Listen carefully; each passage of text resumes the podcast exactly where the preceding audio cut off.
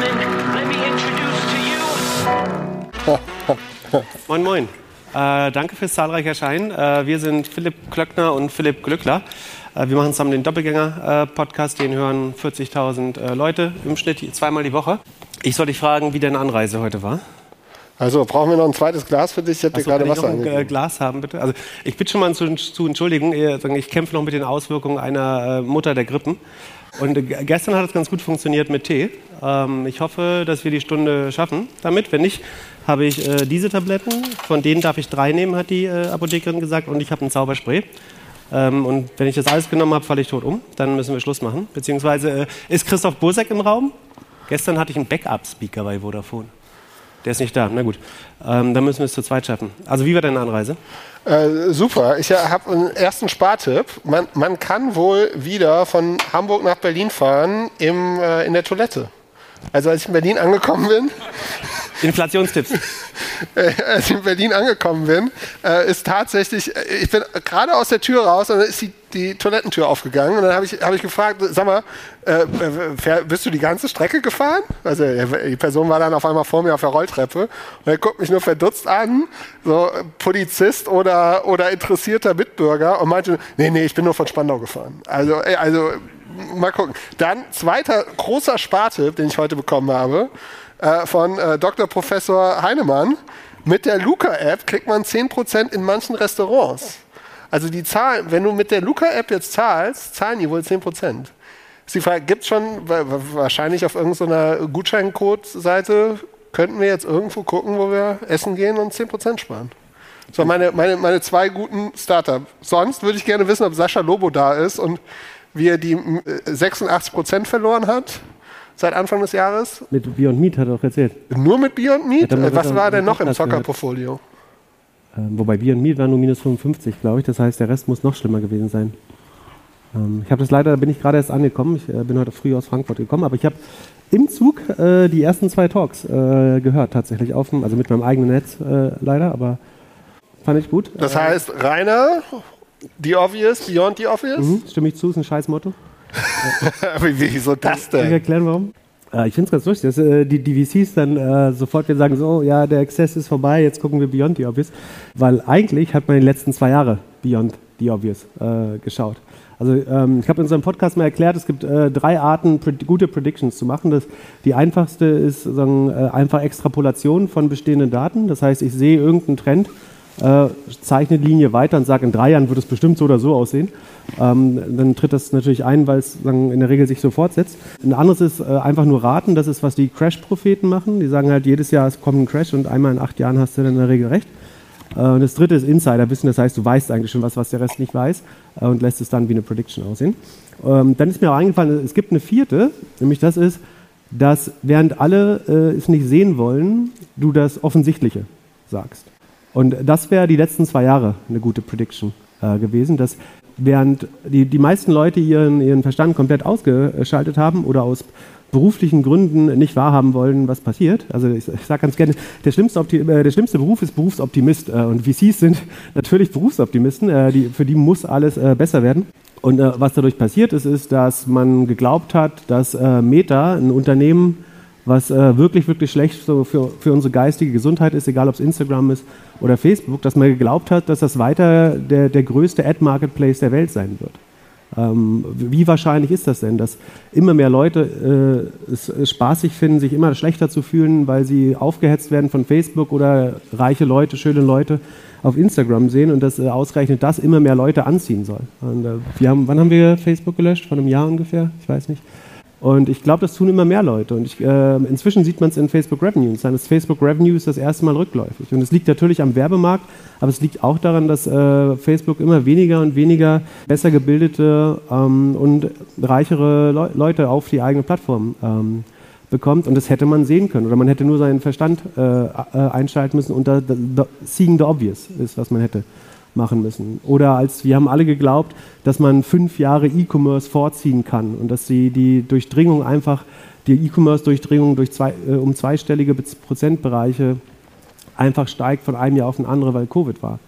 Ähm, obwohl wir in der Zeit waren, wir wir hatten die größte Krise äh, äh, der, des Jahrtausends bis dahin. Äh, niemand oder die, viele Berufe konnten nicht arbeiten, äh, aber es gab ein bisschen Helikoptergeld. Aber wer glaubt denn, dass ausgerechnet das den privaten Konsum dauerhaft beflügeln kann und dass wir jetzt nicht mit dem größten E-Commerce-Kater äh, der Geschichte äh, auf, aufwachen? Das muss doch vollkommen klar gewesen sein. Es war niemand arbeiten, alle waren trotzdem shoppen und das geht nicht weiter. So, surprise, ähm, das war obvious. Ja, aber obvious hast du im November auch nicht verkauft. Wer, wer hat dieses Jahr sein, unser Podcast hat mal angefangen und ich habe gesagt, meine größte Portion ist, äh, meine größte äh, Position im Portfolio ist Amazon, von der werde ich mich nie trennen. Wer hat sich im April selbst von seiner Lieblings-Amazon-Position getrennt und sie in Microsoft getauscht? Ja. Wer wird dir in einem Jahr sagen, dass es ein Fehler war?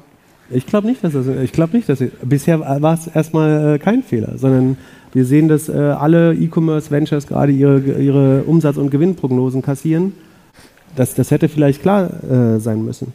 Oder ähm, Dinge wie Buy Now, Pay Later. Dass wir, was man, also einmalig Geld leihen, um mehr auszugeben, als man hat und dafür zwischen 15 und 45 Prozent Zinsen im Jahr zu zahlen. Das, früher hat man das Payday Loan Consumer Credit genannt. Jetzt darf man es Buy Now, Pay Later nennen. Äh, und auf einmal glauben alle wieder, es ist ein äh, gutes Geschäftsmodell. Ähm, und es ist kein gutes Geschäftsmodell. Ähm, es, es funktioniert einfach nicht. Okay, lieber so. Oh, Hallo. Habt ihr mich bis eben gar nicht verstanden? Aber ihr seid äh, sehr anständig, sehr leise gewesen. Ja, äh, Er hat bis jetzt auch eigentlich nichts gesagt. ja. Also ich habe einfach nur gesagt, was ich immer sage. Ähm, und äh, mache ich auch weiter so. Also, dass, dass man einmalig äh, irgendwie seinen, seinen eigenen Verfügungsrahmen überziehen kann, indem ich mir Geld borge, was ich später bezahle. Warum soll das denn ein gutes Geschäftsmodell? Wie soll das denn auf Dauer funktionieren? Ähm, und wie soll so eine Company eine, eine 45 oder 46 Milliarden Bewertung äh, erhalten, wenn es eine Company gibt, die genau das Gleiche macht, die Affirm heißt, die börsennotiert ist, die fast genauso viel Umsatz macht, die fast genauso unprofitabel ist, nämlich minus 72 Prozent operative Marge hat, Klarna hatte minus 92 letztes Quartal, die äh, ungefähr 40 Prozent gewachsen ist, während Klarna schon nur noch äh, 19 oder 16 Prozent gewachsen ist.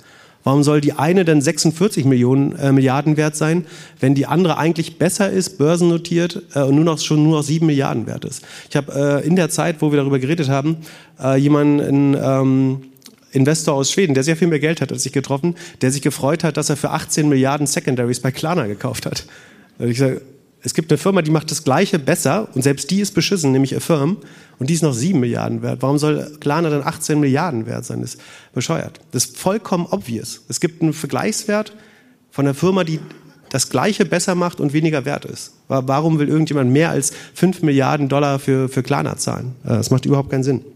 Und das Gleiche gilt für, für Fintech. Äh, ich glaube, äh, Fintech hat, führt, wenn man es äh, immer weiter denkt, dafür, dass die, die Margen immer weiter runtergehen müssen. Das heißt, durch den Effizienzgewinn, durch Fintech, durch die Digitalisierung vom, von Banking gibt es immer weniger Gründe, noch Marge damit zu machen. Das äh, sieht man bei, bei internationalen Transfers zum Beispiel, aber auch bei anderen Banking-Anwendungen. Und ich frage mich, ob nicht mal irgendein Analyst alle Profit Pools aus Banking zusammengerechnet hat und äh, wie viel dann übrig bleibt und ob das überhaupt die gesamte Bewertung aller Fintechs der Welt rechtfertigt. Also wie viel Banking willst du denn machen, um, äh, um das alles zu rechtfertigen, was in der letzten Zeit in, in Fintech äh, ge, ge, gelandet ist? Das ist, glaube ich, auch äh, relativ obvious. Lending Tech, so sowas wie Upstart äh, fand, fand jeder Fondsmanager das letzte Jahr gut oder die Starling Bank. Die haben nichts anderes, also die haben gesagt, sie haben schlauere AI-Mechanismen, um ähm, die das Geldverleihen äh, besser, effizienter, inklusiver zu machen.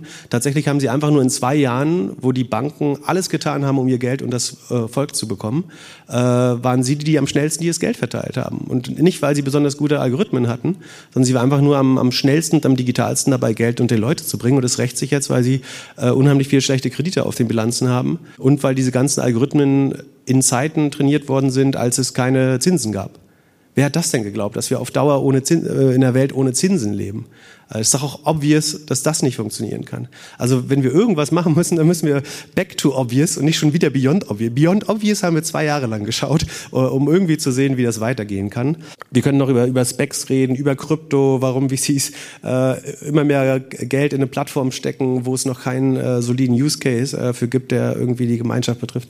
Aber ich will jetzt nicht äh, noch länger monologisieren. Und gibt es irgendwas Obvious, was sich noch keiner traut zu sagen? Also du hast jetzt die ganzen, die ganzen Sachen der letzten 12, 24 Monate gemacht. Was ist denn so, hast du irgendwas für uns, was Neues? Also ich glaube, äh, du hast vorhin was Schlaues gesagt, nämlich dass es das, nächste, das nächste Jahr äh, SARS betreff, betreffen wird. Ähm, das glaube ich tatsächlich auch. Also da gibt es eine gewisse Verzögerung, aber ich glaube, dass wenn, wenn jetzt äh, mehr und mehr Stellen eingestellt, äh, eingespart werden, wenn Firmen gesund geschrumpft werden, dann heißt das auch irgendwann, dass die Schaufelverkäufer, sei es das E-Commerce oder der, der, der Startups oder Wachstumsunternehmen insgesamt, dass die als nächstes mit einem gewissen Zeitverzug betroffen sein werden. Ähm, also die äh, Personios, die sehr stark sozusagen auf dem Personalwachstum der, der Unternehmen äh, gewachsen sind, die ganzen Martech, äh, Cloud-Geschichten, alles bis auf Security, glaube ich, wo es relativ schwer ist zu sparen. Das wird die, die nächste Welle sein, wo jetzt die äh, Wachstumszahlen angepasst werden. Und Sascha Lobo meinte, er findet Be Real schwachsinnig, ähm, weil keiner möchte real sein. Glaubst du das auch? Oder weil das wäre doch im Vergleich zu, zu Facebook jetzt genau das richtige Netzwerk. Und ich muss sagen, ich hab, war heute schon mit, äh, habe zwei Leute kennengelernt, die deutlich jünger sind als wir. Und äh, einer wollte ein Be Real mit mir machen und die andere Person hat auch die App gerade aufgehabt ähm, und hat den Zeitpunkt verpasst. Ich, ich glaube, Be Real äh, hilft Menschen, die, also es wird zu neuen kreativen Wegen äh, real zu sein. Also niemand will wirklich authentisch real sein. Aber es wird Leute geben, die so kreativ sind, dass sie sozusagen mit den begrenzten Mitteln von äh, Be Real sehr guten Content bauen können. Aber das ist ein sehr kleiner Kreis äh, von Leuten, die so kreativ sind. Ähm, und dementsprechend ist es eine dumme Idee. Also es gibt äh, es ist immer eine dumme Idee, ein Produkt für besonders schlaue oder besonders kreative Leute zu machen, äh, weil es einfach nicht besonders viele davon gibt. Also wenn man den Massenmarkt erreichen will, muss man ein Produkt für besonders dumme Leute machen, wie Facebook zum Beispiel. Ähm, das funktioniert eine Zeit lang ganz gut. Aber äh, ich glaube, Be, Be Real ist für super kreative Leute. Deswegen, das ist auch der Grund, warum du in dem Podcast bist, das wissen wir, äh, um unsere Audience zu erweitern. Äh, Bin ich jetzt der Kreative oder der Dumme? Würde ich hier mit Florian Heinemann sitzen, hätten wir eine sehr kleine Target-Audience. Guck, guck, mal, vorhin in deinem Vortrag war es voller. Hast du, also äh, Philipp hat vorhin sehr gut vorgetragen äh, und da war es voller als jetzt, würde ich sagen. Nee, Oder? der Raum war nur kleiner. Das ist der Beweis dafür schon. Und der Raum war kleiner. Aber es war voll. Ich war überrascht, wie voll es war. Wie zufrieden bist du mit deinem Vortrag? Ganz okay. Ich hätte noch ein bisschen besser gemacht. Ähm, hätte gerne ein bisschen mehr Zeit in die, in die Vorbereitung gesteckt. Habe auf jeden Fall gemerkt, dass die Vorbereitung für den Talk dann mehr Zeit gekostet hat für die Vorbereitung von diesem Podcast jetzt. Aber ja, bin happy. Und es war ge gewollt, dass du sozusagen für den 30-Minuten-Talk 15 Minuten Sprache vorbereitest? Ja, ich habe ich hab Rainer gesagt 20 Minuten, aber ich habe mit 15 Minuten gerechnet. Ja, ich habe hier, noch meine, hab hier noch meine Karteikarten, die habe ich nicht einmal rausgezückt. Hier steht alles drauf, was ich sagen wollte. Sogar hier. Ja, äh, nächstes Mal solltest du gleich eine Flasche Wasser in die Hand nehmen, nicht so lange mit Händen ja. äh, hinterm Rücken stehen. Ja. Aber ansonsten äh, gut gespielt. Ganz am Anfang warst du ein bisschen nervös und ganz, ja, am, Ende, ganz am Ende nochmal bei der Produktvorstellung. Ich war super nervös. Äh, aber ja, war, war gut. Ich fand die zwei Fragen stellen gut, die dich sofort äh, entblößt haben. Der eine, der gesagt hat, was machst du mit der gewonnenen Zeit durch No-Code? Äh, ja. Und? Was soll ich? Sales? Ja, genau. Also wir wissen ja, was du wirklich mit der Zeit machst. Ähm, und das andere war, ach so, ob dir bei, dadurch, dass du keine VCs hast, fehlt ja nicht nur das Geld, sondern auch die sonstige Unterstützung, also irgendwie äh, lange Threads auf Twitter oder so, die dir fehlen, wenn, wenn du keine VCs hast. Ähm, das fand ich auch noch ganz gut. Glaubst du, dass es tatsächlich dazu kommt, dass wir jetzt Peak VC haben. Also meine Hypothese wäre jetzt, durch No-Code braucht man weniger oder kein VC-Geld mehr. Dadurch kommen VCs nicht mehr so einfach in Seed-Runden rein. Wenn VCs nicht mehr den Zugang haben und vielleicht auch nicht mehr die Unterstützung brauchen, dann sind VCs auf einfach, irgendwann einfach Investoren oder Private Equities oder so. Haben wir vielleicht jetzt obviously die äh, Peak VC oder Peak Operational VC? Mm, ich glaube, das siehst du zu sehr aus deiner eigenen Bubble. Also ein Produkt wie deins, was ja sowieso eine sehr ähm, ich weiß, spezialisierte, ich bin kein Fund eine, hoch, eine hochspezialisierte Wertschöpfung hat, äh, um nicht dünn zu sagen. Ähm, das kann man natürlich mit wenig Aufwand schaffen äh, und da bist du ein Experte drin. Ähm, aber ich glaube, wenn du jetzt ein großes Klimaproblem lösen möchtest oder so, dann hilft es schon, wenn du... Ja, oder ein kleines Supermarktproblem. Ja. Oder, so, oder sowas. Ähm, da, da braucht man äh, Geld für, das zurzeit ja nicht mehr zur Verfügung steht, leider. Aber ich glaube, dann braucht man weiterhin schon externes. Also Ja. Peak VC würde ich jetzt noch nicht ausrufen. Ja, ja, irgendwann, irgendwann will man oder braucht man wahrscheinlich das Geld, um dann so zu wachsen, wie man sich das wünscht. Wir machen übrigens den gleichen Trick wie Philipp gleich. Also wir äh, haben auch schon fest mit euren Fragen gerechnet. Ihr könnt euch schon mal Fragen äh, ausdenken, äh, heimlich. Wir kommen gleich auf irgendwelche Leute zu. Ihr müsst euch nicht melden. Das heißt, jeder muss eine haben. Ähm, und wenn ihr jetzt losgehen solltet, äh, rufen wir laut, äh, sagen, wer gegangen ist. Ähm, also denkt euch schon mal Fragen auf, äh, für gleich, wenn unsere Themen alle sind. Das habe ich mir bei dir abgeschaut. Ja, sehr gut. Ich habe hier auf der Konferenz noch ein paar Sachen gelernt. Also zum einen habe ich noch einen Styling-Tipp oder eine Frage. Wenn wenn ich so einen Rollkragenpullover anhabe, muss ich den jetzt neuerdings hier oben zumachen? Äh, da, da, das weiß ich nicht, wer, wer Philipp Westermeier gesagt hat, dass man Hoodies oben zubindet. Aber vielleicht ist er auch erkältet oder so. Ja, das ist auf Aber die andere Frage ist, ist äh, trägt, trägt man jetzt wieder Businesshemden äh, unter Hoodies drunter? Ja, das hat, ist dir nicht ein bisschen warm? Ja, doch, mir ist schon warm. Alles gut. Aber also die Jacke ziehe ich vielleicht echt mal aus. Aber ja, das, das war, hat den einfachen Grund, weil ich wusste nicht, wie warm es hier ist und ob ich Hemd mit Jacke mache oder Hoodie mit Jacke. Und dann habe ich gedacht, also deswegen habe ich das Was, Hemd was ist denn diese Nummer, dass du neuerdings immer Hemden trägst? Das ich Äh, Ich versuche irgendwie an dich ranzukommen und ich weiß, mit Lesen und Videos gucken reicht nicht. Deswegen muss auch, muss auch am Aussehen Das arbeiten. heißt, ich, also es gibt in diesem ganzen Haus keinen Tee, habe ich erfahren, aber ich habe immerhin heißes Wasser gefunden. Dann hatte ich immer noch keinen Tee. Dann bin ich rüber zum Rewe, währenddessen kannst du dich umziehen, genau. Ähm, bin ich rüber zum Rewe gegangen, habe äh, Tee gekauft äh, und dann habe ich mich hinter der Kasse, da wo man die Sachen einpackt und so hingestellt und habe schon den ersten Teebeutel, äh, den ich dort gekauft habe, in meine mitgebrachte brachte heiße Wasserflasche gebracht. Und dann kam so ein Opa auf mich zu mit einem Bon und irgendwie Kaffeepads oder so äh, und hat mir erzählt, dass er das letzte Woche hier gekauft hat und dass er das umtauschen möchte. Dann muss ich so, so gut bezahlt Rewe noch nicht, dass die Leute hier so rum, dass wir äh, so rumlaufen. Ja, dachte ich würde da arbeiten. Sehe ich aus wie ein Rewe-Angestellter? Keine Ahnung, wie man sich in Berlin so anzieht. Aber also, äh, ja, Wahnsinn. Das, das ist mir noch nicht passiert. Äh, Ich habe aber eben noch so ein paar Sachen gelernt. Also ich habe äh, mit, äh, mit Theresa gesprochen, die ist auch ein bisschen jünger als wir. Die meint, Klarna ist super, weil sie hat sich gerade ihre Matratze und noch ein Möbelstück da durchfinanziert für 30 Tage. Macht einen Umzug und so, ist doch eigentlich gut. Finanziert. Ja, genau. Also ist doch eigentlich ein gutes Produkt. Und Ja, Das kann sie jetzt zusammen mit der Stro ersten Strom- und Gasrechnung dann zahlen im Winter. Weiß nicht, ob das so schlau ist. Du meinst, ja, möglich. Und dann habe ich gehört, dass der Mitgründer jetzt auf einmal hier auf äh, Impact Investment und so macht. Würdest du, wenn du jetzt ein Impact Startup hast, Geld nehmen von jemand, der vorher ein Business gemacht hat, gegründet hast, mit dem du nicht übereinstimmst? Gibst du, würdest du so einer Person die zweite Chance geben oder sagst du, du willst das dreckige Klarna-Geld nicht? Ich glaube nicht, dass die Impact VCs da ist. Sind die Leute vom World Fund noch hier? Die habe ich von gesehen. Daniel, bist du da? Ja, ich bin hier oben. Und du würdest das Geld nehmen? Alles außer Gasgeld. Das würdet ihr nicht nehmen? Kein, kein Gas? Kein Öl und kein Gasgeld. Wenn der äh, Chevron, die Familie hinter Chevron oder so jetzt zu euch kommt, würdet ihr sagen, euer Geld nicht? also der sagt so, ich muss schnell noch zweieinhalb Milliarden anlegen. Könntet ihr es mit eurem Fonds äh, aufnehmen? Also.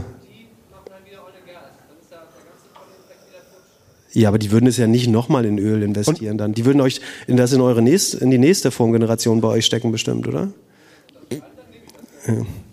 Also, also ich nehme zusammen, wenn, wenn man das nicht direkt nachsieht, wenn sie mit irgendeinem LP investieren würden, wäre es in Ordnung, wenn man es nicht direkt nachvollziehen kann. Ja, also ich, ich glaube, der Kurs ist halt so, oder der Purpose ist so wichtig, dass man da nicht so ähm, gute Frage. Ich habe noch eine zweite Frage dazu. Glaubst du nicht, dass langsam die Zeit kommt, dass die VCs Die Frage ist, würde man? Saudi-Geld, würde man Saudi-Geld nehmen, um äh, würdet ihr Saudi-Geld nehmen? Können wir dem Mann da oben mal ein Mikrofon geben? Also, du könntest der erste Gast sein. Äh, nee, Wir hatten schon einen. Tarek Müller war mal da. Ja, seitdem hat die Aktie aber nicht mehr verpufft. Also wer auch hier äh, CEO von einer äh, Public Company ist und eine Flasche Wein leer trinkt, darf mitreden. Ja, wann fangen wir, wir? Wir haben überhaupt keinen Wein. Ich finde es eine schwere Frage, ob man, ob man Saudi-Geld nehmen würde, um äh, dann einen Klimaschutzfonds zu, zu ne bauen. Ich glaube, Obwohl LPs ja nicht so viel Einfluss haben, oder? Ja, aber du willst ja, also am Ende sind ja das die Leute, die das Geld geben und den äh, und dann äh, ermöglichen, was zu bauen. Ich, ich würde auch, ich warte auf den ersten VC, der seine LPs offenlegt. Gibt's das schon? Also die wollen ja immer die Cap Tables sehen und dann wenn irgendjemand, wenn ich jetzt auf dem Cap Table von irgendeinem Business bin, dann heißt es ja, da investieren wir nicht rein, der Klöckler ist unkontrollierbar oder so. Ähm, also wann sehen wir denn von den VCs mal Hat das schon mal ein Gründer gefragt? Haben wir einen VC hier, der es sagen kann? Gab schon mal äh, einen Gründer, äh, der gefragt hat, wer eure LPs sind? Gibt's? Wenige. Wenige bis keine Gründer. Klar, die wollen nur das Geld. Dann habe ich gelernt, äh, was habe ich heute noch gelernt? Äh, ja, ich habe Flo von Spendit kennengelernt. Der war Wirecard-Kunde. Warte, warte, jetzt kommt Daniel, jetzt müssen wir ganz kurz. jetzt müssen wir Impact machen. Wir machen, es gibt ganz viele tolle Climate-Fonds. Äh, unter anderem Planet A Ventures, glaube ich. Ne? Genau, und äh, noch jemand, der einen Climate-Fonds promoten will? Für, für die gute Sache machen wir auch kostenlos Werbung. Ja, geil. Herzlich willkommen, Daniel, eigentlich. äh, vom, vom Fund. Okay, also es ist ja eine, also es ist ja eine, prinzipiell eine Frage, die man auf äh, eigentlich alle VCs äh, beziehen kann, aber sagen, ihr steht dann vielleicht sozusagen besonders äh, vor Chefmoralisten wie mir äh, vor, vom Richter. Was sind äh, sagen, für, für traditionelle VCs sowieso No-Gos? Wenn du, sagen, ihr- du bildest deine LP-Basis, also LPs sind die Leute, die in VC-Fonds investieren, äh, die Investoren. Und äh, ihr- müsst sozusagen eh auf Sanktionen achten gerade, also dass da kein äh, russisches Geld drin ist. Äh, was gibt's? Und ihr müsst sagen, Know Your Customer machen, dass jetzt nicht irgendwelche treuhänderischen Sachen von irgendwelchen Diktatoren sonst wo sind. Äh, das ist auch klar. Ähm, wa- was gibt's sonst für? Gab's irgendwelche No-Gos bei euch fürs Fundraising? Es gab tatsächlich ähm, super viele Diskussionen darüber, äh, von wem wir Geld nehmen und von wem nicht. Und am Anfang sind wir natürlich mega idealistisch angetreten und dachten, okay, wir nehmen nur das gute Geld. Aber das Problem ist ja, das gute Geld ist ja schon gut. So, dann haben wir gecheckt, okay, ähm, wir sprechen mit großen Banken, die tatsächlich äh, interessiert sind, äh, bei uns zu investieren. Die machen mit dem Geld aber natürlich auch andere Dinge, die wir überhaupt nicht gut finden. So, aber gerade wenn man von denen halt Geld nimmt, weißt du, da machst du dann einfach braunes Geld grün. Das hat ja einen viel höheren Impact. Und dann ist halt die Frage, okay, wo ziehst du die Grenze? und das ist, das echt nicht, einfach. Ist das nicht sogar besser? Also musst du nicht sogar das schmutzigste Geld nehmen und in grünes verwandeln? So kann man es ja auch sehen. Ja, Das ist tatsächlich auch eine Frage, die so eindeutig und leicht gar nicht zu beantworten ist. Und wir haben es dann eben so gelöst, dass wir geschaut haben, was machen denn die, die uns Geld geben, mit dem Geld, wenn wir es zurückspielen? Und gerade Oil and Gas äh, gibt es ganz klare Studien, also investieren mehr als 95 Prozent wieder in Oil and Gas. Ne? Also zwar machen die viel Windenergiewerbung und so, aber in Wirklichkeit ist das Oil and Gas. Total Energies sind die einzigen, die äh, an die 5% rankommen. Die investieren tatsächlich 4,7% in, Erneu- äh, in Erneuerbare. Äh, aber es reicht uns halt nicht. Ne? Ich glaube, du musst tatsächlich an das Schmutzigste gehen. Weil das Problem ist, wenn du jetzt sagen, du nimmst, äh, also du willst den ersten Fonds raisen, das heißt, du gehst zu den vermeintlich sozusagen einfachsten Tickets zuerst, gehst zu einem irgendwie bekannten Berliner Unternehmer, der ist dafür bekannt, dass er viel Geld in Klimaschutz äh, investiert ähm, und dann nimmst du dem irgendwie fünf bis zehn Millionen vielleicht ab. Die hätte er sonst vielleicht in Wald in Rumänien investiert oder so. Das heißt, der hätte sowieso bestimmt, und dann habt ihr ihm das auch noch weggenommen. Sozusagen, das heißt, dafür wird jetzt erstmal kein Wald gepflanzt. Das heißt, eigentlich ist es viel effektiver für den Planeten, wenn man Leute, die unentschieden sind, was wo sie Geld hinpacken oder es sogar ansonsten in klassische Industrien gesteckt haben, oder? Das wäre vom Impact her wahrscheinlich besser, als sozusagen die, die einfachen Sachen einzusammeln. Du hast recht. Und also wir haben eine enorme Verantwortung. Ne? Also ja, er hat immer recht. Ne? Da hat er doch. Ne? Also wenn dieses Geld zu uns kommt und wir wissen, dass es alternativ auch top angelegt worden wäre, haben wir umso mehr die Verantwortung, dass wir es noch grüner anlegen. Und deswegen haben wir eben diese Methodologie, von der wir vorhin auch sprachen, entwickelt, dieses äh, CPP Assessment, Climate Performance Potential, haben wahnsinnig viel Mühe reingegeben, wirklich herauszufinden, welches Emissionseinsparpotenzial hat eine Technologie. Und wenn die Technologie über 100 Megatonnen pro Jahr einsparen kann, top. Wenn nicht, dann geben wir da kein Geld rein. Und 90 Prozent der sogenannten Green Tech Startups kriegen das nicht hin, deswegen werden die rausgefiltert. Aber ganz ehrlich, also was würdest du sagen? Take Oil and Gas, nimm's von den Arabern, nimm's von ähm, Haupt, weil wir machen, also würde ich jetzt echt auch gerne hören. weil du Ich bist weiß schlau. Ja, also, Moment, ich habe eine Frage. Ich glaube, es ist wichtig, dass du unentschiedenes Geld nimmst, was sonst eventuell in herkömmliche Industrien gegangen ist. Also was sonst in Industriezweige gegangen wäre, wo die externen Effekte noch nicht abgebildet werden, äh, wo die Divid- Dividenden später von der Gesellschaft getragen werden. Ähm, das Geld, das sonst dorthin gegangen ist, das muss man eigentlich versuchen, in Climate äh, zu ziehen. So, letzte Frage, dann müssen wir dich leider wieder runterschmeißen. Äh, willst, du äh, willst du die Leute denn wirklich an einem Tisch haben? Also du musst ja dann auch mit denen arbeiten.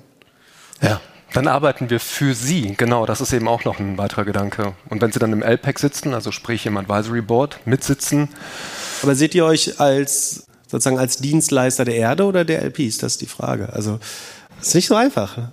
Also natürlich ihr, ver ihr vervielfacht deren Geld, aber die Frage, also es ist ganz sicher das besser, das Geld so zu vervielfachen, als wenn sie einfach äh, irgendwie das nächste auch aufreißen damit. Das Geilste ist, wenn wir das Geld wirklich massiv vervielfachen, weil dann natürlich das Learning von den LPs ist, wow, viel besser, wir stecken es in Climate Tech als woanders hin und haben nebenbei auch noch es geschafft, die Erderwärmung aufzuhalten.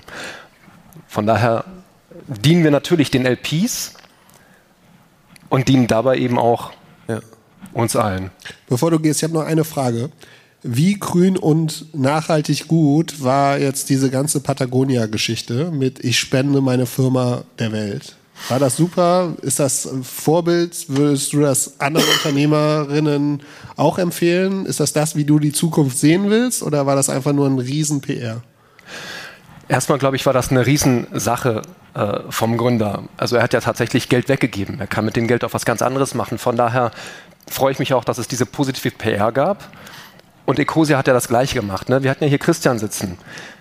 Der hätte auch richtig reich werden können, hat sich aber entschieden, äh, eine Purpose Company daraus zu machen, mit Tim, dem auch die Hälfte von Ecosia gehörte. Von daher ist das erstmal eine fantastische Sache.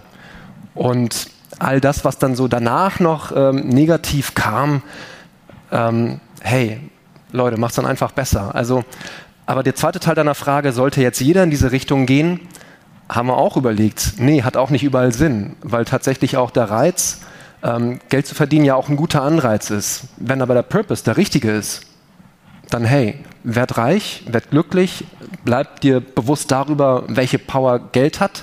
Auch insofern, als dass zu viel Geld dich kaputt machen kann. Und von daher wisse immer, was deine eigentlichen Werte sind. Ja, und das ist, glaube ich, so der beste Kompass. Okay, vielen Dank. Jetzt hau ich wieder ab. Wir Ne? müssen dich wieder wegschicken, oder? Sonst äh, kaperst du die Konferenz eines anderen VCs. Äh, vielen Dank, Daniel vom äh, World Fund. Ähm, dann machen wir mal ein äh, Schiff zu unserem Freund äh, Elon Musk vielleicht. Ähm, wird der, Fangen wir bei dem schon an oder machen wir das in den letzten zehn Minuten? äh, willst du als Cliffhanger lassen, oder? Ja, Elon. bessere Ideen äh, hast, vor allem müssen wir ja, warten. Ich meine, Elon kann sich in den nächsten 10 Minuten, 20 Minuten auch noch irgendwas verändern. Also da müssen wir schon up to date sein. Ähm, was haben wir noch?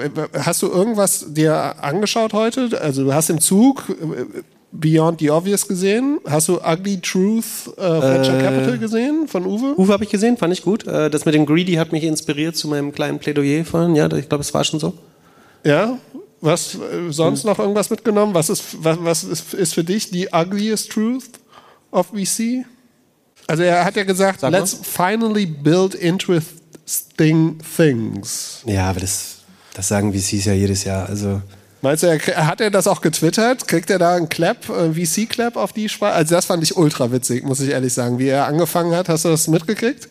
Er hat angefangen mit äh, ähm, Du, du, willst, du willst das jetzt ausschneiden und dem jedes Mal, wenn er eine Runde, Runde bekannt gibt, wo Project A investiert hat, dann das da drunter kleben? Nö, das habe ich nicht gesagt, aber wenn er selbst mit, mit, mit seinem Tweet so spielt, fand ich einen sehr, sehr gelungenen Anfang. Das war lustig, ja, fand ich auch. Das, das war gut. Aber glaubst du, es wird auch so mit Interesting Things, wird das dasselbe sein? Wird das auch so ein Tweet? Hat es als Tweet schon? Hat es schon jemand geklappt? Glaubst du nicht? Ich, ich glaube, es ist auch gar nicht so einfach, äh, von Anfang an zu sehen, was wirklich interessante Dinge äh, werden können, oder? Also, Ja, aber das ist ja, das müssen ja die VCs ausselektieren. Aber dann werden die, die Bets werden doch einfach, oder ist es einfach eine Ausrede zu sagen, wir können jetzt riskante... hättest du bei Airbnb Bets- gesagt, dass das mal sagen, so groß wird, äh, dass das so weltbewegend ist und eine, einer wirklich großen Industrie so zu schaffen macht? Wir haben auf jeden Fall zwei, drei, 20 Firmen kopiert. erfolgreich und unerfolgreich, also eigentlich alle unerfolgreich. Aber ähm, so, es war doch schon, also äh, am Anfang natürlich nicht, aber die, so würde ich schon sagen. Ja. Ich glaube, die Wetten müssen jetzt schon riskanter werden. Ich, frage mich halt, welcher VC morgens aufsteht und sagt, ich investiere jetzt mal in was wirklich, wirklich uninteressant ist. Du machst ja immer den Test, ob das irgendwie Potenzial hat, eine 10 Milliarden Firma zu werden oder eine Milliardenfirma zu werden oder nicht. Und wenn nicht, also außer im Fernsehen, so. Da machst du halt mal irgendwie Suppen, Kräuter, keine Ahnung. Wasserflaschen. Also, Elon Musk. Was ist das Update? Ich glaube, Elon Musk wird beweisen, dass man Twitter mit der Hälfte des Personals äh, auch operieren kann. Und wer wird CEO? Ähm, wer wird CEO? Also äh, hier, äh, Axel Springer hat sich beworben, äh, Jason Calacanis hat sich beworben. ich glaube, der ist in Ungnade gefallen. Äh, ich glaube, All-In-Podcast, Ende des Jahres Toast. Warum? Ja, die, die, die, die SMS, die da jetzt geleakt sind, werden Jason das Genick brechen. Ja, aber die sind nicht weit genug gereist, glaube ich. Hat, glaub ich. Wer, hat, die, wer hat die, hat jemand die SMS von Jason Calacanis an Elon Musk gelesen? Siehst du eine Person, zwei? ja, aber seine Freunde. Am Ende sind das ja vier Leute. Drei davon superreich und er ist der Hustler, der immer gerne mitspielen würde. Und ich glaube, was guckst du mich an? So reich bist du nicht. Ohne mich würdest du hier nicht sitzen. Nein, ähm, das stimmt. Und äh, also ich glaube, dass das diese, die hatten ja schon mal Probleme. Also die waren ja hatten ja schon ihren Tic-Tac-Toe-Moment. Und äh, das wird jetzt wird jetzt noch mal passieren. Okay. Hältst du dagegen? Ja, aber die Frage war immer noch, wer, wer Twitter CEO ist. Aber äh, ich glaube, äh, Parag Agarwal wird es bleiben erstmal. Echt? Ja, wer soll. Ja, an seiner Stelle. Wer, wer sonst will der jetzt hingehen und die Hälfte Leute rausschmeißen? Ja. Weil das Ding ist, also was, ich glaube, weiß gar nicht, was der aktuelle Stand ist. Der aktuelle Stand ist, dass es eventuell jetzt doch an der Finanzierung wieder scheitern könnte. Ähm, was, wie viel? 20 Milliarden oder so haben ihm gefehlt letztes Mal, also die er sozusagen als Schulden aufnehmen müsste. Dazu muss man verstehen, bei den heutigen Zinsen würde eine Bank wahrscheinlich so ein bis zwei Milliarden Zinsen pro Jahr verlangen sagen, nur um Twitter, also nur um die Übernahme zu finanzieren. Das heißt, und die müsste Twitter, also Twitter verdient jetzt schon Geld und müsste dann zusätzlich noch ein bis zwei Milliarden verdienen, nur um die Schulden für die Übernahme äh, durch Elon Musk zu bezahlen. Das sollte einigermaßen äh, schwer werden äh, für Twitter. Ähm, und äh, dadurch werden sie, glaube ich, beweisen müssen, dass man es mit der Hälfte der Leute schafft. Äh, anders kann das nicht gehen. Aber vielleicht äh, setzt gerade das dann Innovationsdruck frei. Ähm, oder wir verlieren Twitter dadurch. Was machen VCs dann, wenn es kein Twitter mehr gibt? Vielleicht doch Peak VC. Doch, du hattest recht, Peak VC. Ende des Jahres Twitter-Sense. Ja, Twitter wird nicht sterben, das wird schon weiterlaufen. Aber ich glaube, der Deal wird nicht zustande kommen. Der Markt sagt heute wieder nur noch 50 Dollar. Äh, also es glauben wieder weniger Leute dran als noch vor zwei Tagen. Ähm, wir können mal Abstimmung machen. Wer glaubt, dass Elon Musk Twitter für die volle Summe, also 54,20 Dollar kaufen muss? Arm hoch. Oh, weniger. Wer glaubt daran, dass das nicht passieren wird oder nicht zu dem Preis? Das sind mehr. Mehr glauben daran, dass es passiert. Habe ich gesehen. Hast du was anderes ich gesehen? Ich würde sagen, oder, oder vielleicht gleich gleich. Ich habe mehr dagegen gesehen, aber ich bin auch immer Glas halb leer Typ. ja, es war ohne Witz, war 70 Prozent dafür. Äh, Aber warum macht er dann jetzt das Übernahmeangebot? Also ich glaube, es muss ja irgendwas Taktik, geben. Kriegsführung. Muss er sagt, ich will, dann verklagen sie ihn wieder, sagen, wir wollen nicht. Es ist, äh, es ist wie Dating. Aber ist ihm wirklich alles egal jetzt schon? Also, das ist, also nochmal diesen Vertrauensverlust äh, zu riskieren, ist vollkommen egal. Ist der Ruf erst ruiniert, lebt sich ungeniert? Ja. Und Donald wartet die ganze Zeit, ähm, hier Mr. Trump wartet die ganze Zeit, dass er endlich wieder drauf darf. Ich glaube schon, dass es irgendwas gibt, was er nicht im Discovery oder im Zeugenstand hätte äh, nochmal durchgehen wollen. Und dass er deswegen bereit ist, jetzt zu bezahlen.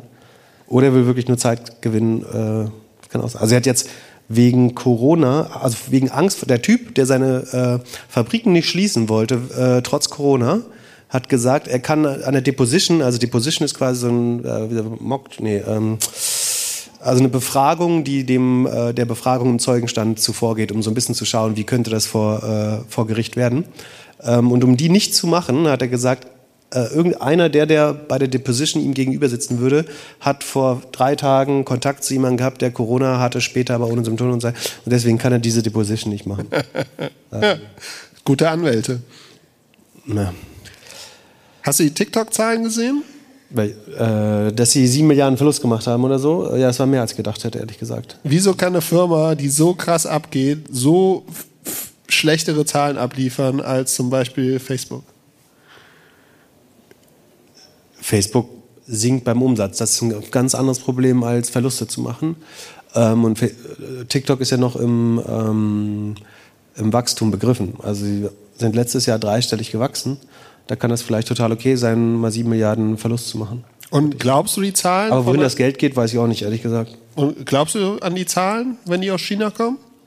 Ähm, Oder sind die Kaffeebons vielleicht zweimal abgerechnet? Also ByteDance, die Mutterfirma, hat viele westliche Investoren. Also ich würde den Zahlen tendenziell glauben, ja.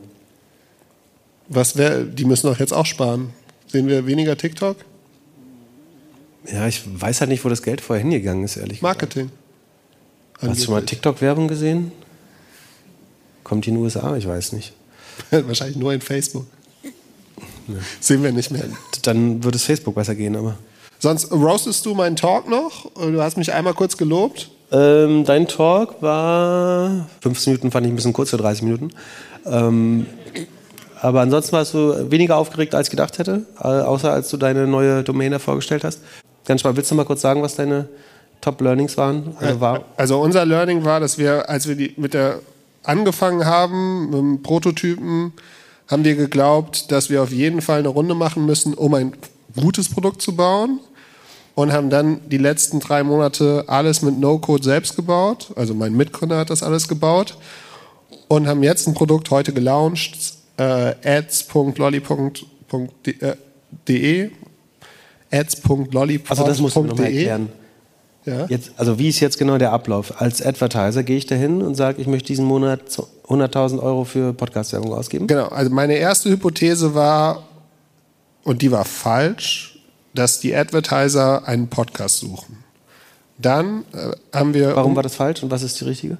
Ja, die Advertiser suchen eine Target Group. Ich möchte Mütter adressieren. Ich möchte nicht meinen Lieblingsmütter-Podcast, sondern ich möchte Mütter adressieren. So, das war eine falsche Hypothese von mir am Anfang. Dann haben wir es gemacht mit die Podcaster, äh, die Brands oder Agenturen können halt einen Korb von Podcasts kaufen. Also zum Beispiel Marke kauft für eine fünfstellige Summe mehrere Spots in drei Podcasts. Und ab heute über ads.lollipod.de können jetzt Markenkampagnen anlegen. Also Sie können sagen, hey, wir haben ein Budget von 10.000 Euro, wir sind bereit, den TKP zu kaufen und das sind unsere Kriterien. Und jetzt können Podcasts, die auf die Plattform kommen, sich neu anmelden, sofort Geld verdienen wenn sie halt in die Kriterien passen oder äh, die Preise akzeptieren. Und ich glaube, dass das den Markt vor allem in der jetzigen Lage schon verändern kann. Aber das Key Learning und von der. Das heißt, für die 5%, die man bei dir bezahlt, Gebühren, kriegt man jetzt nicht nur Payment, sondern auch noch Mediaplanung. Ja. Also. Ja, du mit deinen 5%, das, äh, ich zeig dir schon. Wir werden schon unser Recurring Revenue Modell da irgendwann durch, durchziehen mit einem anderen Produkt. Aber das Learning aus dem Talk war, wir brauchen das VC-Geld oder das Angel-Geld jetzt nicht, wir können es selbst machen, weil wir keine Entwickler mehr brauchen. Und es ist tatsächlich so, ähm, dass die Tools, die jetzt No-Code-mäßig am Markt sind, die werden irgendwann ihre Grenzen haben. So, wir kennen es selbst aus dem E-Commerce so. Shopify ist nicht für alle, ähm, aber die Tools sind schon so krass, dass halt eine Person, die sich sehr gut mit Produkt auskennt, jetzt Sachen selbst bauen kann, die sie vor zwei oder vor einem Jahr noch nicht selbst bauen konnte. Was, was könnte man dann noch Gutes äh, No-Code bauen? Also sagen, die sind ja bestimmt in den letzten Wochen irgendwelche Dinge eingefallen, die man auch hätte so machen können. Also mein Kollege sagt, er könnte einen Airbnb-Clone jetzt in acht Wochen bauen. Ja, das haben wir bei Wimdu auch mal gesagt. ähm, aber ist nicht die Produkterfahrung. Äh, doch, ich habe ich hab ein Proposal. Rainer, wir setzen uns zusammen und wir machen euch jetzt hier mal diese ganze Event-Booking-Sache mal vernünftig, damit ihr hier nicht mehr mit euren Google Sheets rumsitzt, damit man nicht mehr bei Typo da alles anmeldet, damit einfach einmal alles richtig ist. Und wir gucken, wir machen ein Experiment, wie schnell wir das in No-Code hinkriegen. Willst du jetzt auch noch eine Agentur aufmachen? Na, auf keinen Fall. Aber du wolltest ja ein Beispiel haben. Ja, aber bei Airbnb zum Beispiel ist ja die Offline-Erfahrung das, was das Produkt ausmacht und nicht irgendwie das Buchen im Internet. Das ist ja nicht das, äh, was wirklich den. Ja, aber für was, hat, für was hat Airbnb die ersten 500.000 ausgegeben? Die Frage ist ja, äh, also. Fotos. Hab ich, Fotos habe ich gelesen. ja, aber wir haben das Produkt gebaut. äh, Fängst ja immer mit Produkt an und dann ein bisschen mehr. Und diese Produktanfang, den können jetzt Leute, die sich damit auseinandersetzen, musst dich natürlich damit auseinandersetzen, wesentlich schneller selbst bauen. Okay, nächste, nächste Idee, was man machen kann. Mit No-Code. Was, was, was, alles. Guck dich um, was willst du haben? Willst du eine Bank? Ich glaube nicht, dass man eine Bank mit No-Code-Software bauen kann. Ja, Solaris und ein bisschen Frontend. Kannst auch so Drag and Drop zusammen und Genau. Wette, Fünfer Schnellwette? klang bei Chris Hacker umständlicher, vier Jahre.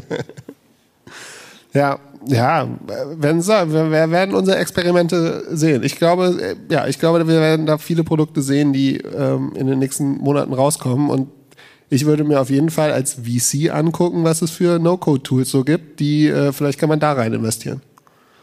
Also in das eine oder andere, da würde ich tatsächlich Secondaries von haben. Aber die gibt's ja schon alle. Äh, Ja, aber es gibt ja mehr. Ja, gibt ja schon alle.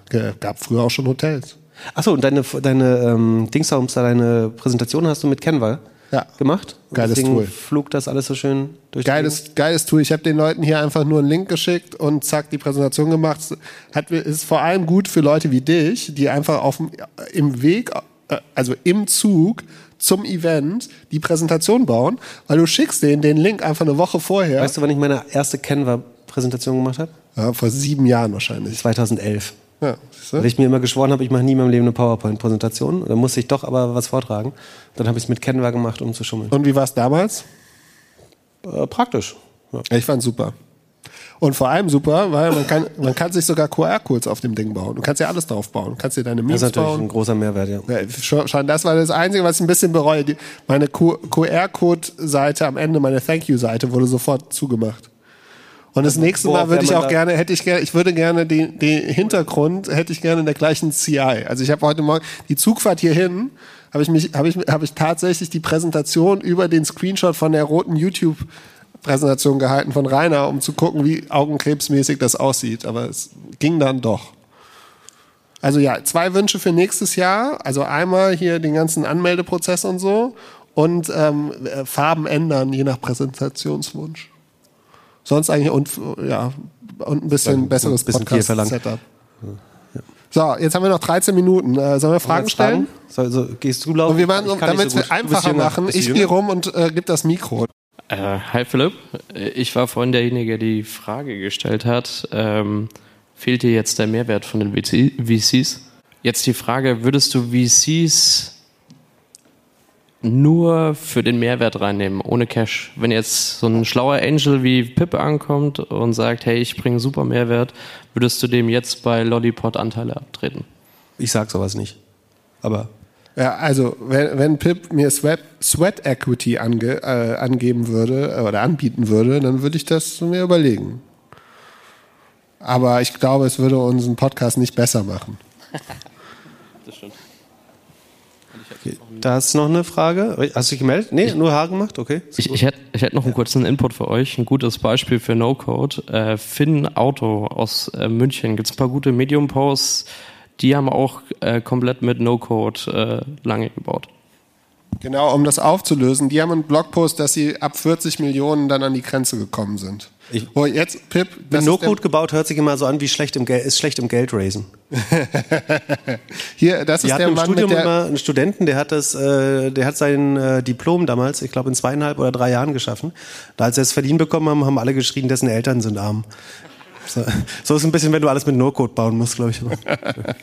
ja, danke, hier, das ist der Mann mit der Tastatur auf dem MacBook. Wieso hast du die Tastatur auf dem MacBook?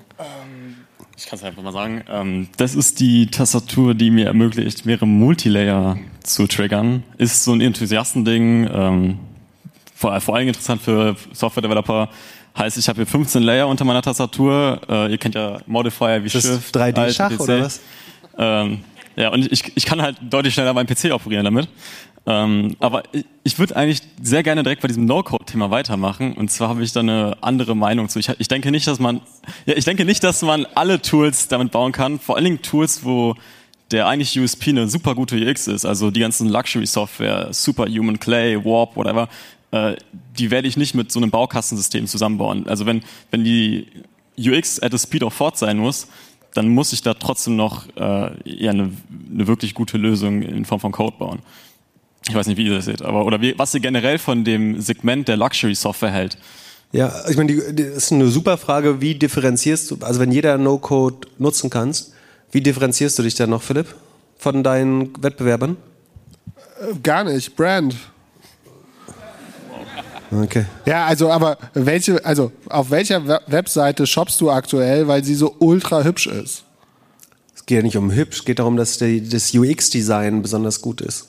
Ja, aber die brauchst du ja heutzutage. Also sag mir, ein, sag mir eine, Web, also eine Seite oder eine Company, die irgendwie an der Börse ist oder gerade mega Funding geraced hat, weil sie so ultra innovativ ist. Es Superhuman gibt, es ist gibt ein eine, die zum Beispiel Produkt unheimlich schnell beim Lebensliebe, Lebensmittel liefern. Außerdem Superhuman funktioniert scheinbar nicht, weil die au- auch Leute entlassen haben. Das heißt doch nicht, dass sie nicht funktionieren, wenn jemand Leute entlässt. Kann aber heißen, dass du sehr, sehr. Also sehr schlau bist gerade. Ja, aber noch sagen, dass es eine Target Audience gibt bei Luxury Software.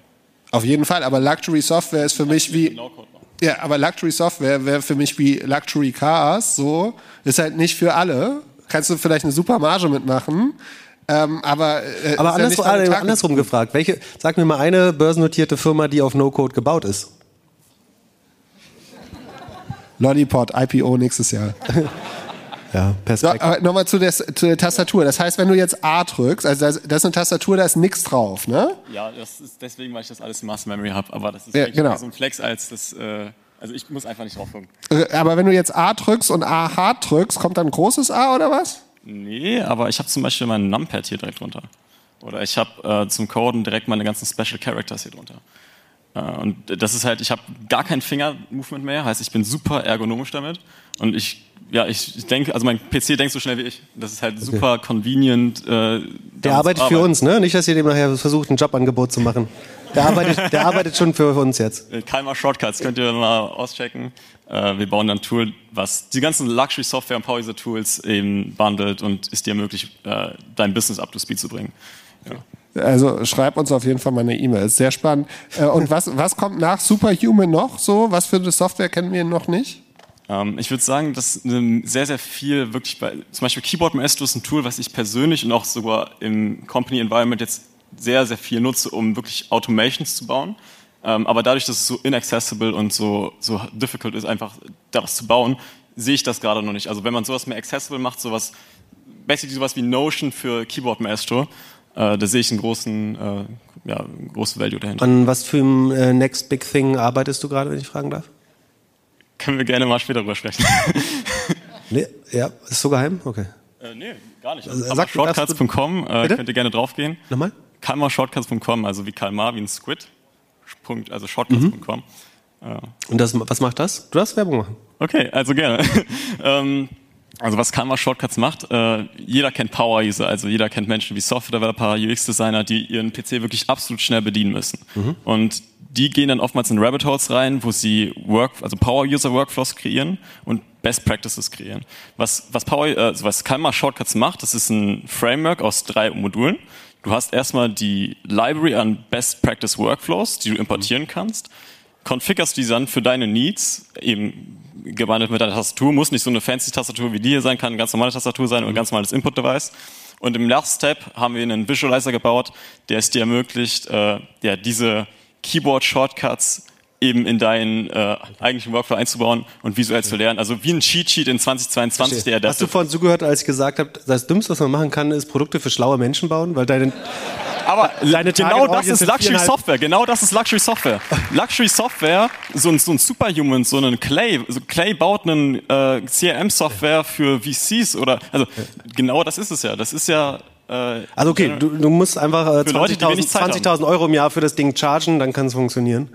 Ähm, aber Wieso ist dein Keyboard jetzt auseinandergebrochen? Weil ich es selber gebaut habe und äh, das Case äh, war mir zu teuer. du hast das auch noch selber Okay. gebaut? Okay. Ja, spannend. Weitere Fragen? Okay. Jetzt aber mal einen schlauen, bitte. Also, und vor allem, ich glaube, mein Computer ist wesentlich schlauer oder wesentlich schneller als ich. Aber das, ähm, das war bei Pip bestimmt anders. So, Meine Eier weitere schlauer Fragen. als du. Das ist wahrscheinlich ein tolles Thema für euch beide. Wie denkt ihr über Regulierung in Deutschland und Europa? Äh, in Bezug, be bestimmte Industrie oder so ganz breit oder ähm, Ich höre das oft so als eine generelle Forderung, das müsste man mal regulieren, da müsste man mal was machen. Und oftmals in der Vergangenheitsperspektive, aber wenn ihr jetzt in die Zukunft schaut, wo Die- seht ihr denn tatsächlich Regulierungsbedarf oder sinnvolle Regulierungseingriffe? Also die meisten wollen ja alles deregulieren. Äh, Und wie gut das funktioniert, sieht man bei Krypto, glaube ich, ganz gut. Ähm, Ich glaube, dass Regulierung in aller Regel, also wenn es auch oft unliebsam ist, aber es ist ein Feature und kein Bug. Ähm, Also gerade im Finanzbereich äh, macht es unheimlich viel Sinn, glaube ich, dass Dinge reguliert sind. Äh, Wenn nicht, verlieren Leute, wie gesehen gerade bei Krypto, äh, unheimlich schnell unheimlich viel Geld. Ich glaube, dass Menschen schon so, freiheitlich wie möglich leben sollen, aber dass man ihnen nicht jeden Fehler unbedingt erlauben muss. Also man kann natürlich sagen, ja, du kannst auch im Casino dein Geld verlieren, das äh, sagen, ist dir auch zumutbar, warum sollst du es nicht bei Krypto verlieren dürfen? Ähm, aber wenn man dann sieht, sagen, wie diese Dinge beworben werden mit falschen, äh, also im Casino sagt dir zumindest keiner, du gehst dir garantiert mit 16% Zinsen im Jahr raus. So. Ähm, das ist, glaube ich, der Unterschied. Wenn, wenn, wenn du sagen, in Kenntnis des Systems sagst, ich möchte das trotzdem machen, äh, gern, aber wenn du sagen, unter falschen Vorhaltungen zum Beispiel geworben wirst und dann viel Geld verlierst, ähm, ich glaube, da ist es gut, dass gewisse Märkte ähm, reguliert sind. Ich weiß nicht, aber es gibt bestimmt, wenn du ein konkretes Beispiel hast, sagen, wo es vielleicht nicht so opportun ist, dann versuche ich gerne zu überlegen, ob es da auch so sinnvoll ist. Aber gerade im Finanzmarkt äh, halte ich es für unerlässlich, äh, sehr stark zu regulieren, ehrlich gesagt.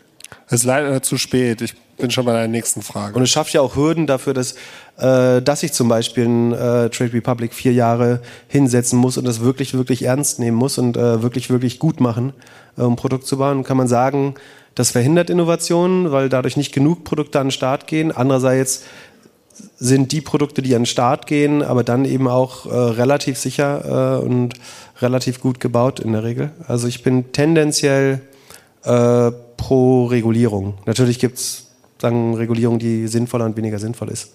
Aber ja. Ähm, Pip, ähm, Christoph hat ja, René hier, äh, Christoph hat ja ähm, unter anderem Gorillas von geroastet, was das SEO angeht und insgesamt darauf Ah, ja. hingewiesen, dass die meisten Startups heutzutage zu sehr am Heroin Paid Media hängen. Ähm, wie siehst du das? Äh, wird zu wenig in SEO investiert und warum äh, selbst bei dir bei einem Investment äh, passiert das? Also A bin ich Die Frage habe ich nicht gehört. Also A, ähm, also ich mache nicht die Marketingstrategie bei Gorillas, aber ähm, ich halte das für eine richtige Entscheidung. Also ich bin selber sozusagen natürlich immer der Proponent von SEO, weil ich aus der Ecke komme, aber es gibt durchaus Wachstumsfirmen, die zum Beispiel sagen, wir haben dich unter anderem als Angel dazu genommen, weil wir glauben, äh, du kannst bei der SEO-Strategie helfen. Ähm, könntest du da jetzt, äh, was, was sollen wir da jetzt gerade machen? Äh, und ich finde mich da ganz oft in der Situation wieder, dass ich sage, entweder das ist für euer Modell überhaupt nicht wichtig, ähm, hätte ich euch vielleicht vorher sagen können, aber äh, mache ich in der Regel auch. Oder ihr habt gerade bigger fish to fry und wichtige Sachen zu tun. Also all das, was ich habe den Talk von Christoph nicht gesehen, aber ich habe lustiger, also zufälligerweise gestern mit ihm kurz darüber geredet. Ähm, und da hatten wir so eine kurze Debatte darüber und ich glaube, man muss sich in der Situation, sei es jetzt Gorillas oder Trade Republic oder Peloton oder was seine Beispiele waren, man muss sich immer fragen, setze ich jetzt ein kleines Entwicklerteam daran, den Sign-up-Prozess oder irgendwas, was für Retention wichtig ist oder für Conversion, für eine Million Nutzer besser zu machen? Oder ändere ich jetzt irgendeinen Seitentitel, um im Monat drei neue Nutzer zu gewinnen äh, aus SEO?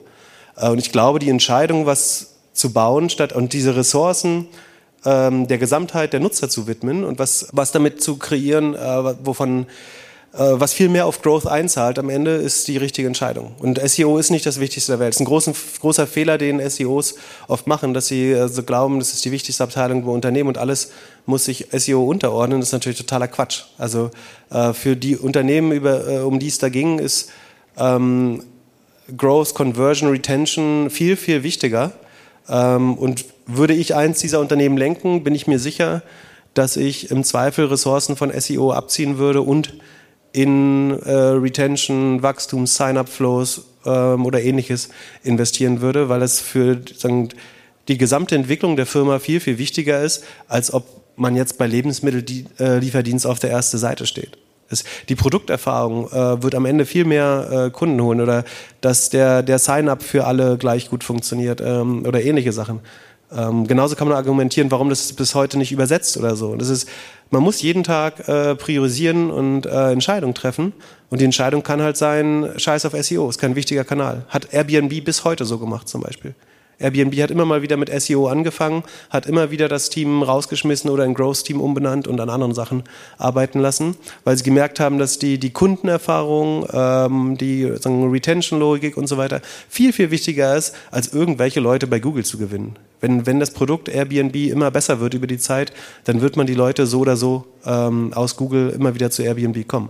Ähm, von daher sind äh, Christophs Analysen sozusagen fachlich äh, sicherlich 100% korrekt, äh, könnte ich mir vorstellen.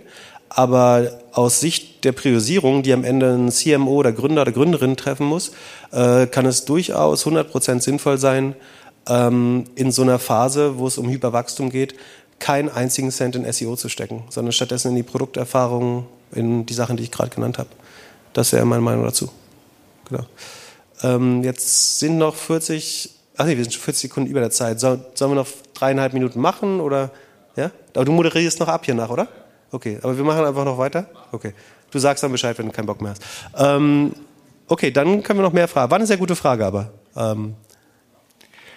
Hi, ich habe heute auf einen Vortrag über die Human Cloud äh, gelernt, mit der Hypothese, dass Wissensarbeiter immer mehr zu Freelancertum shiften wird.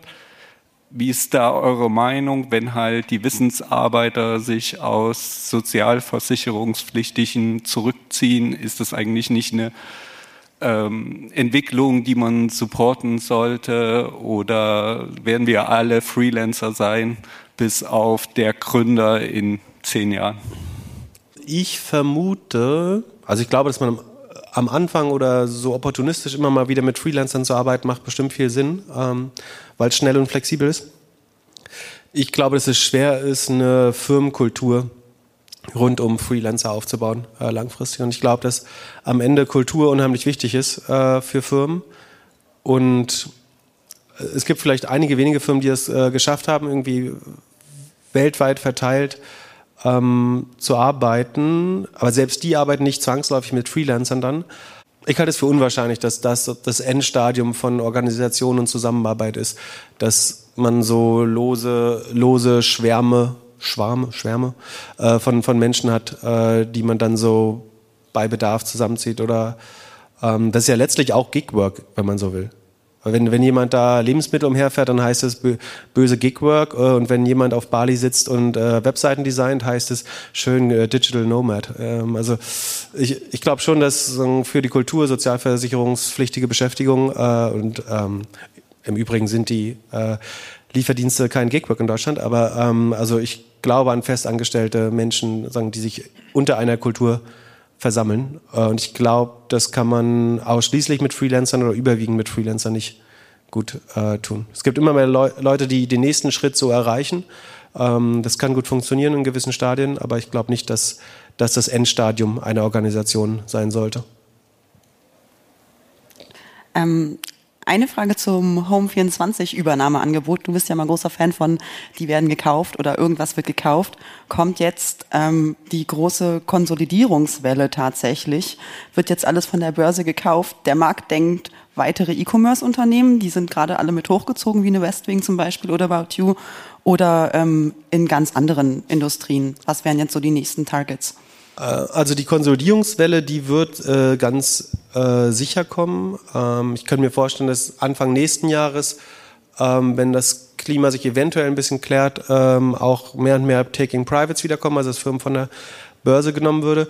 In dem Fall war es jetzt ja so, dass es ein Stratege war, also sich ein familiengeführtes Unternehmen, äh, XXX Lutz. Äh, die machen 4,2 oder 4,5 Milliarden Umsatz, glaube ich, also sind zehnmal größer als oder ungefähr zehnmal so groß äh, wie äh, Home24. Und die konnten jetzt entscheiden, wir kaufen das hinzu. Ähm, was nicht so einfach ist oder warum das nicht so einfach geht. Also man denkt normalerweise, ähm, da bietet irgendjemand 40 Prozent über dem letzten Börsenkurs und dann kann man jede Firma von der Börse nehmen. Aber so einfach ist das nicht. Nachdem wir jetzt teilweise 80, 90 Prozent Verluste hatten bei manchen Aktien, selbst wenn dann jemand 40 Prozent mehr bieten würde, dann würden insbesondere die großen institutionellen ähm, Aktionäre oder äh, Investoren würden nicht zwangsläufig sagen, ja, wir verkaufen das jetzt, sondern die würden das äh, aktiv versuchen zu unterbinden, so eine Übernahme, ähm, weil sie natürlich eine viel höhere Rendite-Erwartung äh, haben. Ähm, plus, dass so Private Equity kann Firmen nur von der Börse nehmen, eigentlich, wenn die einen positiven Cashflow haben. Ich glaube, das wäre bei Home24 zum Beispiel sehr schwer geworden. So, das, darauf muss XXX Lutz jetzt nicht so stark äh, achten. Ich weiß nicht, wie viel Prozent die davon finanzieren mussten oder ob die das sagen, aus dem Cashflow bezahlen können, äh, so eine Übernahme. Wahrscheinlich schon bei dem Umsatz, den sie machen. Ähm, also, oder auch bei dem About You zum Beispiel, ich glaube nicht, dass die Otto-Familie sich zum jetzigen Kurs oder zu 40 Prozent mehr davon trennen würde. So, was ich mir vorstellen könnte, ist, dass äh, die Otto-Familie selber About You wieder von der Börse nimmt. Äh, ich glaube, es würde Tarek ganz gut gefallen, dass er, sagen, nachdem er seinen Ausflug an die Börse gehabt hat und auch alle sagen, Nachteile davon erfahren hat, ähm, wieder ein bisschen freier walten und schalten und in Wachstum investieren zu können, wäre sicherlich was, was About You gut täte. Ähm, das würde natürlich viele Investoren äh, und Investorinnen, die da für 25 äh, Euro eingestiegen sind, äh, herb enttäuschen, wenn sie jetzt statt sechs selbst wenn die den gleichen Aufschlag bekommen würden wie ein Home 24, die sind 112 Prozent hochgegangen. Da sieht man ja zum Beispiel, dass 40 Prozent dann auch nicht mehr reichen, ne, weil die Erwartungen so hoch sind, dass du dann mehr als das Doppelte des Kurses zahlen musst. Und ich glaube, für 12 Euro würde niemand äh, About You gerade abgeben wollen, sondern weil jeder eigentlich noch hofft, dass sie deutlich mehr sein könnten, äh, wert sein könnten irgendwann. Ähm, das glaube ich zumindest. Von daher, ähm, man muss sich das wirklich so auf einer Case-by-Case-Basis äh, anschauen. Also die Unternehmen, die positive Cashflows haben, die wären super spannende Targets für Private Equity Unternehmen. Ähm, dafür wären die Finanzierungen aber auch gerade relativ teuer, weil es ja Zinsen gibt. Also es ist nicht mehr so, dass man für drei, vier Prozent Zinsen, äh, also man muss ja immer einen Teil des Gelds, so wie Elon Musk sich jetzt Geld borgen muss, um Twitter zu kaufen und deswegen eine riesen Zinslast auf Twitter haben wird, äh, ist das genauso, wenn Private Equity Unternehmen äh, eine Firma von der Börse, Börse nehmen würde. Ähm, dafür zahlt man 7, 8, 9 Prozent Zinsen gerade. Ist gar nicht so einfach, eine Firma zu finden, die so viel Cashflow macht, um das dann auch wieder abzahlen zu können. Ähm, und wie gesagt, ganz oft werden die, also man braucht eigentlich was, wo es einen großen Streubesitz gibt und wo man dann eine hohe Prämie oben draufschlagen kann, sodass jemand sich bereit ist, sich davon zu trennen. Ähm, ich glaube, so viel Targets äh, gibt es da gar nicht. Also Westwing wird tatsächlich, die Baderbank hat geschrieben, Westwing äh, könnt, wäre ein Kandidat. Seconomy, also ähm, Mediamarkt Saturn, äh, könnte ein Kandidat sein. Aber ansonsten gibt es gar nicht so, oder ASOS wird viel spekuliert, ob sich das jemand kauft, aber denen geht's allen, das sind alles keine No-Brainer. Ne? Das klingt so einfach wie, die sind jetzt alle so billig, jetzt kaufen wir die mal. Aber also die nächsten zwölf Monate für einen Fashionhandel werden richtig äh, schwer werden. Ähm, und glaube, dass viele Investoren auch so berechtigte Zweifel haben, ob die Erholung da überhaupt bei allen, bei, bei dem About You oder so setzt das bestimmt ein, aber ich weiß nicht, ob es vollkommen klar ist, dass ein ASOS nochmal zu zweistelligem Wachstum äh, zurückkehrt zum Beispiel. Ja. Aber wir werden mehr Konsolidierung sehen in Zukunft, das äh, ist ganz sicher so. Ja, ja ähm, glaubt ihr, dass durch die angespannte Stimmung am ganzen Kapitalmarkt und auch die sehr geringen Gebühren der ganzen Neobroker es da auch zu einer Konsolidierung vielleicht kommt und auch ein, zwei Player ausscheiden werden? Mm, es gibt ja gar nicht so viel wirklich relevante Player, äh, würde ich sagen, bei den Neo. Also was gibt es noch? Es gibt äh, FlatEx Giro, Smart Broker, äh, ehemals Wall Street Online ähm, und in Europa halt noch ähm, Trade Republic äh, und Scalable natürlich. Ähm, würde da eine Konsolidierung Sinn machen? Was sagst du? Ja. Eigentlich, ich, das ist eine berechtigte Frage. Also, was, bitte? Ich glaube, das Preismodell funktioniert auf einer ausreichend großen Skala schon. Äh, plus es gibt jetzt, also man muss verstehen, wie normalerweise Broker Geld verdienen. Also ein Charles Schwab oder so macht, glaube ich, bis zu zwei Drittel seiner Einnahmen aus Zinsgewinn. Also das im Verrechnungskonto liegendes Geld, äh, da bekommst du eben äh, irgendwie deine 2% Zinsen ausgezahlt. Charles Schwab legt es aber irgendwo für dreieinhalb an oder ein bisschen weniger und äh, die Differenz daraus hat man lange Zeit als Broker das meiste Geld verdient. Ähm, das kommt jetzt natürlich wieder und ist eine zusätzliche Einnahmequelle, die es vorher nicht gibt. Außerdem gibt es Kickbacks für die Sparpläne. Also wenn ihr euren iShares äh, irgendwie ETF kauft, dann bekommt der, der Broker in der Regel von BlackRock ein bisschen Geld zurück dafür, dass er äh, das Produkt kauft und so weiter. Ich glaube, wenn man das groß genug macht und theoretisch fairerweise muss man schon sagen, dass das ein Produkt ist, was eigentlich 100 Prozent der Bevölkerung ansprechen muss. Also wer, wer erwerbstätig ist, ich glaube, da gebe ich Christian Hecker recht, der muss über private Altersvorsorge nachdenken. Ähm, das ist eine der einfachsten Möglichkeiten. Das heißt, es gibt Grund anzunehmen, dass die die, die Skala erreichen können, um das profitabel äh, zu machen. Ähm, was, glaube ich, schwer ist, ist, wenn man eben einer der kleineren äh, Competitors ist, die's, die ich jetzt nicht genannt habe, weil, sie, weil ich sie nicht für relevant halte. Ich glaube, für die ist es schwer, irgendwann überhaupt mal äh, in die Nähe von der Profitabilität äh, zu kommen oder auch nur positiven Unit Economics. Top, Pip, wir haben es geschafft. Das war's? Über eine Stunde. Rainer schaut an. Ich glaube, keine Fragen mehr. Vielen Dank, dass wir hier sein durften. Viel Spaß heute Abend auf der Party. Ich werde nur ein Ziel haben, zu, herauszufinden, was man so bei den Secondaries verdient hat, äh, bei Trade Republic damals. Viel Spaß noch und bis Mittwoch in eurem Podcast-Player. Danke. Ciao, ciao, danke. Peace.